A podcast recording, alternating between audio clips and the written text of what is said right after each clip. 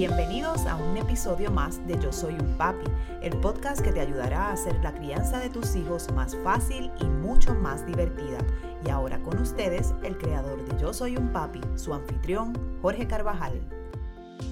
Muchos saludos y bienvenidos a otro nuevo episodio de Yo Soy un Papi, el podcast, otra semana más, llevándole a ustedes, padres y madres que nos siguen continuamente, información de valor y herramientas para fortalecer la conexión, la relación y la comunicación con sus niños, siempre como promovemos, bajo una base de disciplina positiva, de manera que nuestros niños crezcan como personas de bien, con inteligencia emocional y como adultos que serán eventualmente personas productivas y de bien para nuestro país. Hoy vamos a hablar sobre un tema que yo creo que va a ser muy útil para muchos padres y madres, porque creo que todos de alguna manera u otra hemos pasado por estas pequeñas situaciones del día a día, pero que a veces son incómodas porque nos presentan retos, nos presentan a veces, ¿verdad? Momentos de enojo, a veces podemos perder la paciencia, pero son situaciones del día a día simples pero que también con, soluciones sencillas podemos manejar y controlarlas de forma efectiva. Así que voy a, voy a hablar sobre esto para que ustedes tomen nota y puedan aplicar estas soluciones que les voy a ofrecer con sus niños en el momento eh, que usted lo necesite. Una de esas situaciones es, y yo creo que todos la experimentamos, cuando nuestros niños no quieren recoger los juguetes. Muchas veces llegamos, ¿verdad? Y lo que tenemos es un circo en el piso con tanto juguete tirado por ahí que a veces no sabemos ni dónde pisar porque parece casi un campo minado. Pero la realidad es que tenemos que nosotros desde edades tempranas fomentar en nuestros niños el hábito de que recojan los juguetes. Muchas veces tenemos que repetirlo dos, tres veces antes de que lo hagan a veces es algo incómodo porque nos cansamos de estar repitiendo, nos cansamos, ¿verdad?, de la carga visual que los juguetes eh, nos traen. Aparte de que puede ser peligroso porque una persona, si por ejemplo abuelo o abuela viven con, con usted en la casa, pues se puede tropezar con un juguete y darse una caída. Así que es importante que teniendo eso en consideración y también tomando en consideración la edad del niño, pues nosotros creamos eh, y podamos cultivar en nuestros niños ese hábito. Usted no le va a pedir a un niño de 2, 3 años que eh, recoja los juguetes y esperar que lo haga de una manera perfecta. Es poquito a poco y lo vamos, según van creciendo, pues podemos exigirle un poquito más. Ahora bien, ¿qué pasa cuando ya nuestros niños son un poquito más grandes y no recogen los juguetes? Y se los pedimos o a lo mejor hemos hecho reuniones de familia, ¿verdad? Que es uno de los recursos de disciplina positiva para poder eh, promover acciones que queremos que nuestros niños hagan. Y no nos ha funcionado nada. Bueno, pues sugerencia que les doy. Número uno, vamos a tratar de, en primera instancia, no comprar juguetes de más. ¿Sabes? Muchas veces pasa que acaban de llegar los reyes, acaban de llegar Santa o es el cumpleaños del niño no pasan dos semanas y estamos ya comprando más juguetes. Y la realidad es que nosotros a veces somos los responsables de que hayan tantos juguetes. Si usted ya, sobre todo en épocas de muchos regalos como Navidad, Reyes, el niño recibió bastantes regalos, pues usted entonces mantenga el control muchas veces eh, por complacer a nuestros niños, se antojan de cualquier cosa en una tienda o en Amazon y se la compramos innecesariamente. Así que vamos a enseñarle también a nuestros hijos que no siempre puede ser sí, que hay veces que hay que decir no, y a que tienen suficiente, ¿verdad? Y sobre todo, crearle conciencia de que se comparen con otros países, otros, ¿verdad? Otras regiones en el mundo donde los niños realmente están carentes de todo. No solamente de juguetes, sino de alimento, de ropa. Y hay que hacerles conscientes, ¿verdad? De las bendiciones que tenemos y enseñarles a hacer de, en una manera, eh, de una manera adecuada, pues agradecidos por lo que tienen y entender que hay mucho, que estamos viviendo en abundancia. Recuerden que vivir en abundancia es tener más de lo que necesitamos. No es necesariamente ser ricos, no es necesariamente tener 3 millones en el banco, es usted vivir con más de lo que necesita. Ya usted vive en abundancia. Así que partiendo de esa premisa, no compre tantos juguetes, no compre juguetes de más. Y lo que les recomiendo cuando usted vea que su niño o su niña están con un juguete que les gusta mucho, que tienen, ¿verdad? Por decir así, como la fiebre en el momento de utilizar ese juguete, entonces guarde los otros. Busque un espacio en puede ser un almacén, puede ser un closet con espacio que usted pueda guardar los juguetes que no está utilizando porque no va a tener, ¿verdad? Las destrezas de poder utilizar todo a la vez, a menos que sea un pulpo. Recordemos que solamente hay dos brazos. Así que eh, vamos a guardar los juguetes que no están utilizando y usted lo que puede hacer es cada cierto tiempo, cuando usted vea que el niño pues empieza a aburrirse un poco, usted mismo puede decir, pues mira, ya llevamos tres semanas con ese juguete, un mes, lo que sea. Eh, entonces usted esos juguetes que había que guardó, los saca y los cambia y usted va a ver que para el niño, para todos los efectos, como si tuviera un juguete nuevo. Porque muchas veces incluso se les olvida y se nos olvida los juguetes que tienen. A veces nosotros recogiendo, adiós, mira este juego, qué chulo y no nunca lo hemos jugado. Eso nos pasa porque es que vivimos en, abundancia y cuando se viene abundancia, pues tenemos mucho para escoger. Así que usted, vamos a limitar eso. Vamos entonces a guardar juguetes que no están utilizando y usted después puede hacer una rotación, los cambia y para fines del niño, pues va a ser como si tuviera un juguete nuevo. Pero ya que minimizó por un lado la cantidad de juguetes, lo que entonces nos queda hacer es acostumbrarlos a guardarlos. Y algo que usted puede hacer es, una vez usted les dé las directrices a los niños, incluso se lo puede poner como parte de su calendario de actividades diarias, recoger el cuarto, recoger los juguetes. Si el niño usted ve que no cumple, entonces usted coja ese juguete que no guardó y usted lo va a guardar en el mismo closet donde tiene los otros almacenados. Lo único que lo va a poner en un área donde el niño no alcance. ¿Qué queremos entonces crear? ¿Qué queremos hacer? causa y efecto. Consecuencias. Los niños tienen que entender que hay consecuencias, ¿verdad? Y las consecuencias no hay que darlas con grito, no hay que darlas con maltrato, sencillamente es explicarles, ok, te dije que guardaras ese juguete, llevamos dos días, ese juguete no se ha guardado, ya entonces se guardó. Así que por ahora ese juguete va a estar guardado y no lo vas a poder utilizar. Automáticamente el niño, como cualquier ser humano, entiende que hay una causa y un efecto. No recogí el juguete, el juguete se guardó y no lo puedo utilizar ahora. Y una vez el niño vaya creando conciencia y vaya respondiendo a, nuestros, a nuestras solicitudes, ¿verdad?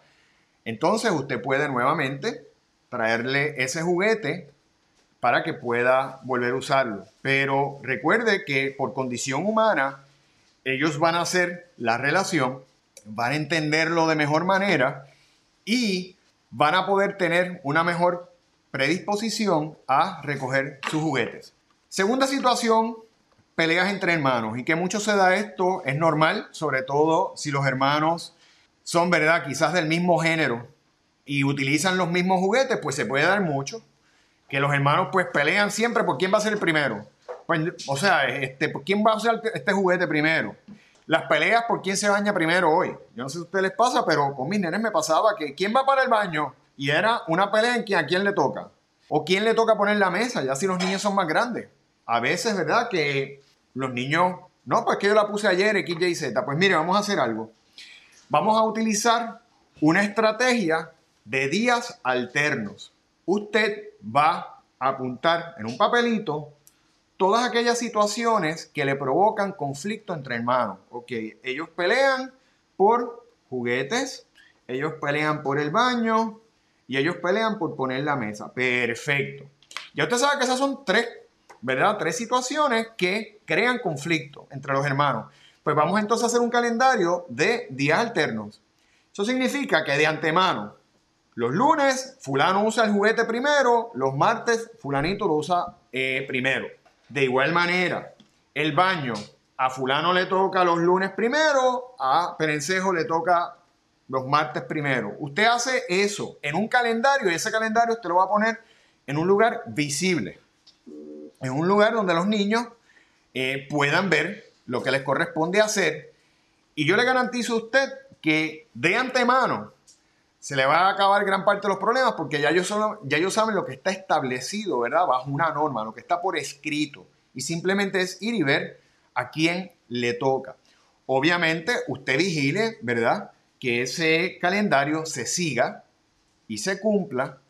Eh, y, por otro, y, por, y por otro lado, ¿verdad? Eh, como siempre digo, usted tiene que estar claro en que estas cosas ya hay que utilizar esta estrategia, hay que utilizarle niños ya, por ejemplo, de, de tres añitos en adelante, cuatro que tengan más juicio, porque en niños muy pequeños es difícil, no siguen las instrucciones de igual manera, pero niños que ya sobre todo están aprendiendo a leer, tengan la capacidad de leer, eh, podemos poner ese calendario, hágaselo bonito y mi consejo es que lo haga en conjunto con ellos. Ok, ¿a quién le gustaría los lunes bañarse primero? Que levanta la mano, usted anota el nombre, de manera que ellos también se sientan partícipes y no se vean que esto es ¿verdad? Eh, un mandato absoluto sin participación, sino que hay cierto grado de democracia donde se les permite la participación a ellos como parte de armar ese calendario. De esa forma usted va a poder reducir significativamente los conflictos entre hermanos. Próxima situación, olvidos frecuentes. Yo no sé si a ustedes les pasa, pero a mí por lo menos ha pasado que eh, uno de mis nenes se le olvidaba la lonchera varias veces. Salíamos, yo agarraba el bulto, el otro agarraba la otra cosa, se olvidaba. Y nos acordamos de la lonchera ya cuando estábamos estacionados frente a la escuela. La realidad es que esto es eh, bien molestoso porque nos obliga a regresar, a buscar, ¿verdad? Nos interrumpe el flujo de la mañana para nosotros volver a la casa. Si por ejemplo usted vive cerca, pues chévere, pero si usted vive un poquito más lejos es más incómodo. Y buscar, a veces es la lonchera, a veces es un proyecto que tienen que entregar y se le quedó encima de la mesa. ¿Qué podemos hacer? Un poco por, parecido, ¿verdad? A, la primera estrategia de causa y efecto. Usted, primeras dos, tres veces, puede resolverle, pero ya después de eso, que usted ve que es un patrón, entonces, siéntese con el niño, sobre todo si ya son niñitos más grandes, que ya estén en tercero, cuarto grado, y usted háblele y decirle, mira, yo te he resuelto todos estos días, pero tú tienes que ser responsable de tus cosas. Recuerda que ya papá o mamá estudiaron. El proyecto lo tienes que entregar tú. La lonchera y quien lleva el almuerzo, papá y mamá te la preparan, pero quien la tiene que encargar de llevarla eres tú nosotros tenemos que ir, ¿verdad? Cultivando en nuestros niños independencia y aparte de eso, responsabilidad. Porque el día que esos niños que van a crecer y se conviertan en adultos, créame que usted no va a poder llevarle a la computadora cuando le toque trabajar y se le quede encima de la mesa. ¿Verdad? Porque ya van a ser adultos y ya es su responsabilidad. Nosotros tenemos que siempre recordar que más allá de criar niños, estamos criando futuros adultos. Usted quiere crear independencia y responsabilidad. Y el día que ya ese joven o a esa jovencita le toque trabajar y vaya al campo laboral o a la universidad, usted no puede estar yéndola a buscar. Mira, mami, que se me quedó la computadora y estoy aquí en el trabajo encima de la mesa. No, ellos se tienen que encargar. Así que tenemos que ir fomentando, ¿verdad? Ese hábito de verificar, de responsabilidad, de atender, de igual manera con causa y efecto. Así que si, si deja la lonchera, dice, bueno, ya yo te la he traído varias veces, hoy tienes que resolver y ver cómo almuerzas. Tranquila con eso que algo bueno es que los niños desayunan, así que eh, va a tener los nutrientes suficientes, pero tiene que aprender una causa y efecto. Y créame que los niños van a resolver cómo comer. Pero de igual manera van a aprender a que si no, si no estoy pendiente de mi lonchera y no me la llevo, no almuerzo. Créame que eso va a ser una solución bien efectiva porque van a hacer la relación nuevamente entre causa y efecto, implicaciones. No me lleve la lonchera, no puedo almorzar. Así que es importante, ¿verdad? Permitir. Nosotros tenemos que permitir que nuestros niños fallen. Nosotros tenemos que permitir que nuestros niños se caigan. Porque parte del aprendizaje en la vida es que se aprendan a levantar y que aprendan que de los fallos siempre hay lecciones y esa lección la aprendieron y evitar, ¿verdad? Volverla a, eh, a volverla a repetir, pero es parte del aprendizaje de cualquier ser humano. Miren, miren si nosotros no aprendemos de nuestros errores, ¿verdad? Así que de igual manera los niños tienen que aprender. Próxima situación, cuando los niños no quieren cooperar en las labores del hogar. Nosotros, y es responsabilidad nuestra, involucrar a los niños en las tareas y responsabilidades del hogar, porque el hogar es de todos.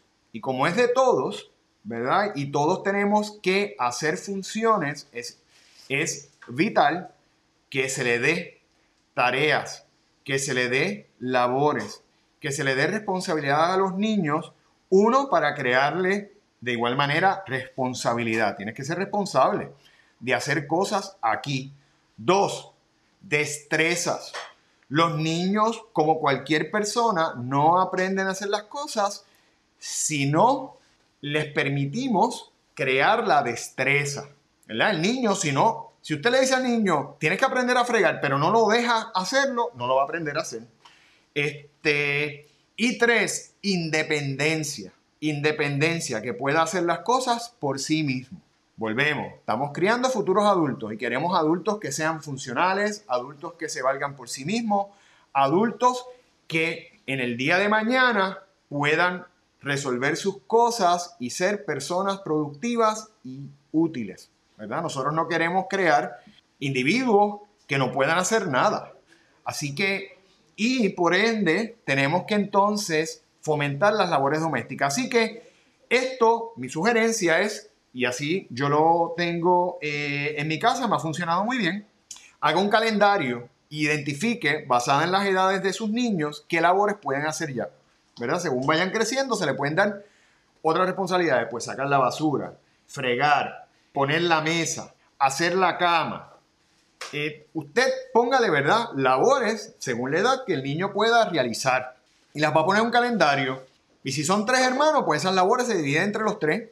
Pues en los lunes le toca botar la basura a Pedrito. Los martes le toca poner la mesa a Juan. Como usted quiera hacer. Pero haga un calendario de responsabilidades. Les puede poner caritas. Si usted, por ejemplo, ve que la, la no podemos esperar perfección. Nosotros, por ejemplo, le podemos enseñar a nuestros niños a hacer la cama. No espere que quede perfecta. Lo que usted tiene que procurar es que la hagan. No importa si queda un poquito estrujada, ellos van a ir mejorando las destrezas. Las destrezas no se hacen de una vez, ¿verdad? Es como el baile. Usted no aprende a bailar salsa de una sola vez, a menos que usted tenga una gran habilidad. Por eso es que son clases y tienen que repetirlo. Es lo mismo. Tiene que hacerla varias veces. Así que usted permítale que lo haga. No espere perfección. Lo importante es la acción. Que usted cree la disciplina, la responsabilidad, el hábito, ¿verdad? Eh, y la voluntad. Así que no espere perfección, deje que lo haga. Y si usted ve que la labor la hizo bastante bien, usted puede coger ese mismo calendario y poner una estrellita. Dice, mira, te ganaste un sticker. Y al final de la semana, si usted quiere hacer algo todavía más completo, ¿verdad? Pues usted puede decir, pues mira, como hiciste todas las labores bien hechas en toda la semana, pues puedes hoy utilizar eh, el videojuego 15 minutos adicionales. Usted haga lo que usted quiera, pero le puede dar un, aliciente, un incentivo para que también el niño o la niña se sientan, ¿verdad? De alguna manera halagados por el trabajo que hicieron. Y por último, es la dificultad para dormir. Y esta es las más complicadas. Muchas veces cuando nuestros niños son pequeños, entiéndase, dos, tres años, recuérdense que las personas favoritas para nuestros hijos son papá y mamá. Por ende, muchas veces, ¿verdad? Cuando ya son un poquito más grandes, que tienen añito y medio, dos añitos, ¿con quién van a querer estar por la noche? Con papá y mamá, para sentir el calorcito, para sentirse protegidos, pero papá y mamá también necesitan espacio para ello. Papá y mamá necesitan descansar, porque muchas veces tenemos al niño y amanecemos con un pie en la boca, ¿verdad? Amanecemos con un codo en el ojo y no queremos eso. Tenemos que también nosotros descansar. Y tenemos que procurar que ese descanso sea adecuado porque al día siguiente tenemos que trabajar. Por ende, tenemos que crear en nuestros niños el hábito de que puedan dormir en sus camas. Muchas veces cuando estamos empezando a crear ese hábito, puede ocurrir que el niño extrañe la cama de papá o mamá o extraña a papá o mamá, le puede dar quizás un poquito de miedo y puede levantarse en la noche e ir para nuestra cama. Si nosotros dejamos que eso ocurra, usted va a tener el pie en la boca, per secula seculorum, hasta que el niño decida hacer otra cosa. Y eh, no queremos que eso a usted le ocurra, ¿verdad? Queremos que usted pueda descansar. Así que, y aquí viene la parte difícil de esto, de la solución. Si nuestro niño o nuestra niña se levanta 10 veces en la noche y va a nuestra cama para tratar de meterse en nuestra cama, tenemos que tener la voluntad y la disciplina, y esto es difícil, y la tolerancia, de con el mismo amor volverlos y llevar a su cama y regresarlo, decirle, no, este es momento de dormir, papá y mamá están aquí a tu lado, no tienes por qué tener miedo, puede comprarle una lucecita de noche, eh, puede leerle un cuento antes de dormir, usted puede estar un ratito, rezar, créele, ¿verdad?, el ambiente necesario para que el niño o la niña se sientan protegidos, pero no permita que vayan para su espacio porque una vez usted lo permita y le abra la puerta, es bien difícil que se acostumbren a otra cosa. Y papá y mamá, recuerden que ustedes son pareja. Ustedes necesitan, siendo parejas, siendo un matrimonio, estando juntos, tiempo, espacio, privacidad para ustedes. De vez en cuando que pase y se le dé esa oportunidad al niño, muy bien, pero usted, el, el niño o la niña tienen que entender es que eso es un privilegio, es de vez en cuando, no puede ser todos los días. Ese es mi consejo, ¿verdad?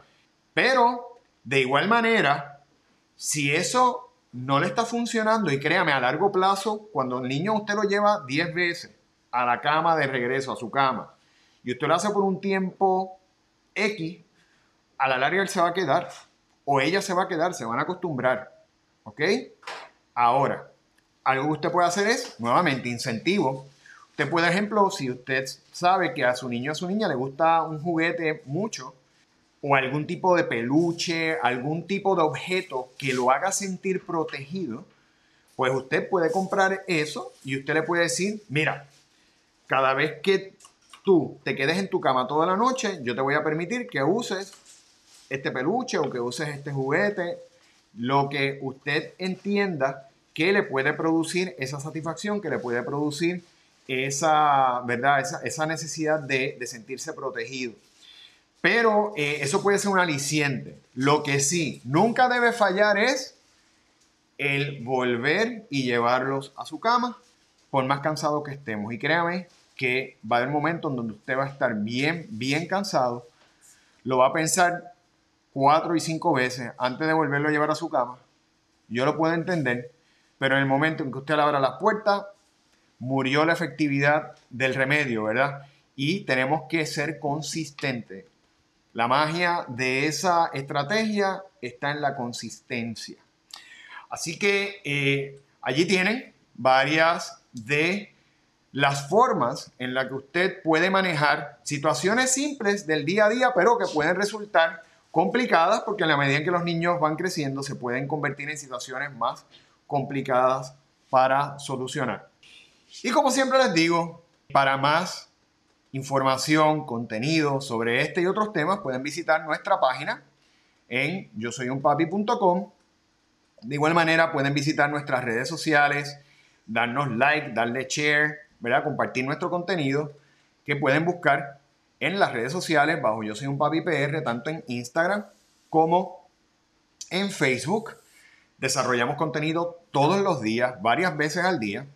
De igual manera, cuando nos visite, suscríbase al Club de Padres. El Club de Padres le da la oportunidad de recibir todos los miércoles a las 4 de la tarde un boletín con información exclusiva, herramientas, contenido exclusivo para usted, que es parte del Club de Padres de Yo Soy un Papi. Eh, y, le va a poder dar acceso a información que no necesariamente colocamos en nuestra, nuestra plataforma, de manera que usted pueda tener algo un poquito más exclusivo. Puede también, de igual manera, visitar nuestro canal de YouTube, bajo Yo Soy un Papi TV, donde todas las semanas también colocamos nuevos vídeos, nuevo contenido.